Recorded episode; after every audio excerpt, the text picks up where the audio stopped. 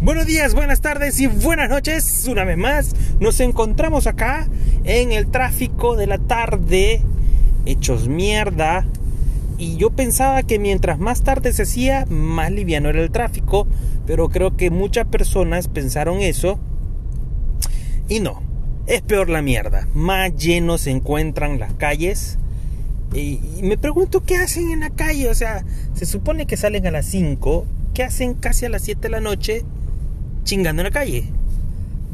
Vaya usted a saber qué verga hacen.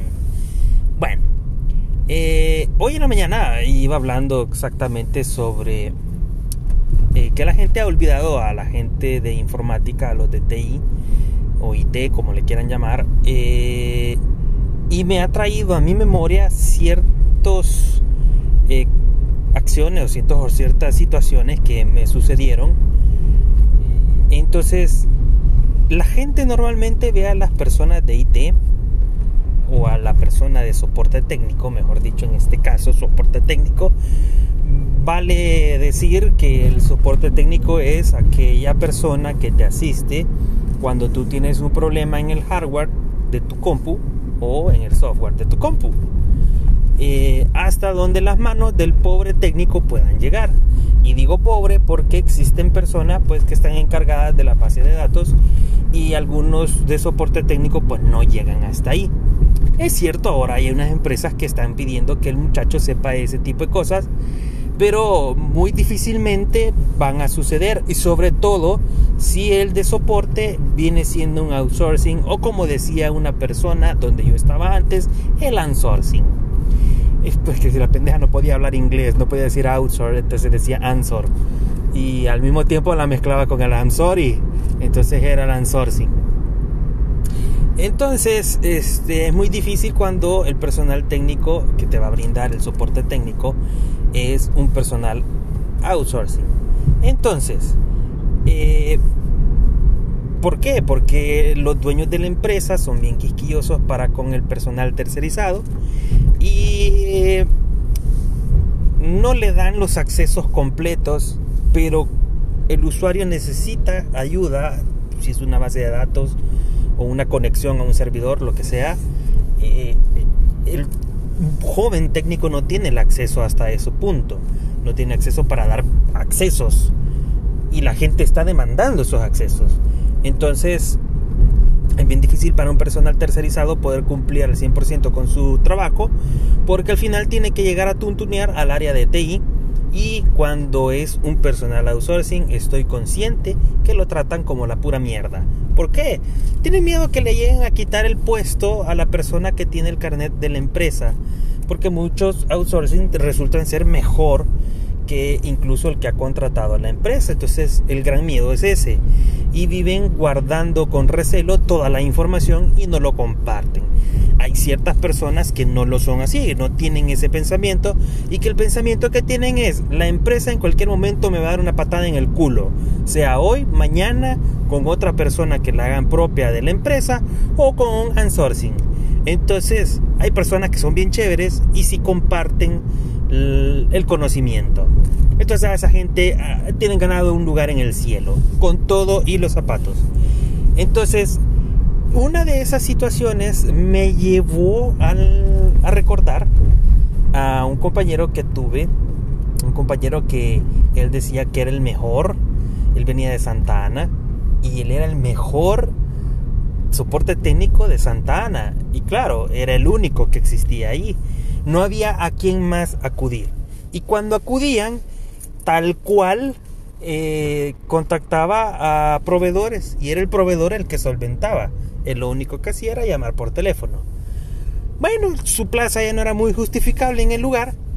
Lo llevaron al lugar nuevo a brindar el soporte con mansourcing.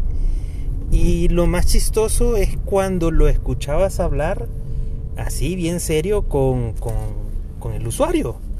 Normalmente la voz del joven, una voz caricaturesca, eh, pero lo más chistoso era cuando hablaba con el usuario, porque hablaba como con un silbidito. Entonces hablaba algo así como que se le salía lo fino, decía él. Entonces era así como así, buenas tardes, le saluda el jovencito, el mejor técnico de Santa Ana. ¿En qué le puedo yo asistir en esta tarde hermosa y bella en San Salvador? Fíjese que en Santa Ana hace mucho calor y frío al mismo tiempo. Usted ya ha ido a Santa Ana. El joven se desviaba en la atención que podía brindarle al usuario y era bien incómodo porque la otra persona estaba necesitada y el men puta preguntando pendejadas. Ahora, el soporte técnico es para dar y asistir y dar soporte al usuario. Pero ¿qué pasaba cuando era el soporte técnico el que necesitaba soporte técnico?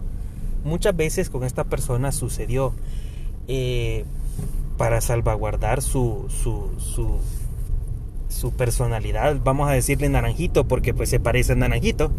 Entonces, naranjito. Entonces venía naranjito y muchas veces se le trababan las carretas y era él quien terminaba pidiendo ayuda. Y era bien gracioso porque él, después de estar hablando bien fino con el usuario, le decía, eh, sí, fíjese que, qué raro, me tendría que haber funcionado. Maestro, ayúdeme. Y toda la fineza con la que atendía el usuario se iba a la mierda. Entonces hubo una de esas que, o sea, el soporte técnico necesitaba soporte. Porque no era posible que diera una solución como la que le voy a contar. La persona llamó porque tenía problemas al momento de imprimir, no podía imprimir a doble página. Lo más recomendable probablemente ir a ver el driver del el impresor y como en el lugar donde estaba había el personal era propio de la marca del impresor y pues nosotros solo llegábamos quizás a darle doble clic, ya conectó la mierda, va, ahí está, ahí vea qué puta hace. Eh, pero él no, él quería darle el soporte adecuado. Entonces, no le halló. Lo más lógico para mí era desinstalarle y volverlo a instalar. Y al final eso se hizo y se solventó. Pero antes de llegar a esa solución que se le brindó en ese momento, que por cierto no la dio Naranjito, sino que pidió soporte, el, el soporte pidió soporte, y antes de que eso sucediera, la muchacha le dijo, mire, sigue saliendo en una en dos hojas y yo necesito que salga revés y derecho. Bueno, no pasa nada. El muchacho le dijo, mire, a mí lo que se me ocurre, porque la fineza ya se le había perdido. Hizo una solución, la cagó y le dijo, qué raro. Entonces, eh, lo único que a él se le ocurrió fue lo siguiente. Y le dijo literalmente, lo único que a mí se me ocurre ¿Cuántas personas existen ahí en, su área? Y por decir algo, la muchacha le dijo, aquí ya vemos 12. Vaya, manda a imprimirlo. Ajá, va, fue la muchacha. Lo imprimió. Y le dijo, vaya, lo imprimí, aquí tengo la hoja. Vaya, dígale a todos que dejen de imprimir en este momento y dele vuelta a la página y manden una impresión. Y ahí le va a quedar. Puta, ey, hubo un silencio en el área de soporte cuando, con esa respuesta ¿Cómo vas a creer que vas a detener la impresión solo porque no pudo darle eh, la impresión revés derecho? Entonces alguien más tomó ahí el control y, y pues le ayudó. Ya ese sí fue un, un, soporte adecuado al nivel que se exigía eh, porque no podías estarle dando esa respuesta. Eh, te puedo creer en un cibercafé, pero era una institución eh, bastante grande con, con exigencias bastante altas. Entonces es bien gracioso en el instante que el usuario confía en su soporte, pero el soporte necesita soporte. son detalles y cosas y gajes del oficio y son cositas y anécdotas que uno va recolectando y que al final pues hacen bonita la profesión y es uno de los detalles por los cuales también hay que agradecer al soporte uno a veces tiene que aguantar usuarios que chingan y tienen que aguantar compañeros que pues son un naranjito. Muchas gracias por haber escuchado, que tengan una feliz noche. Adiós.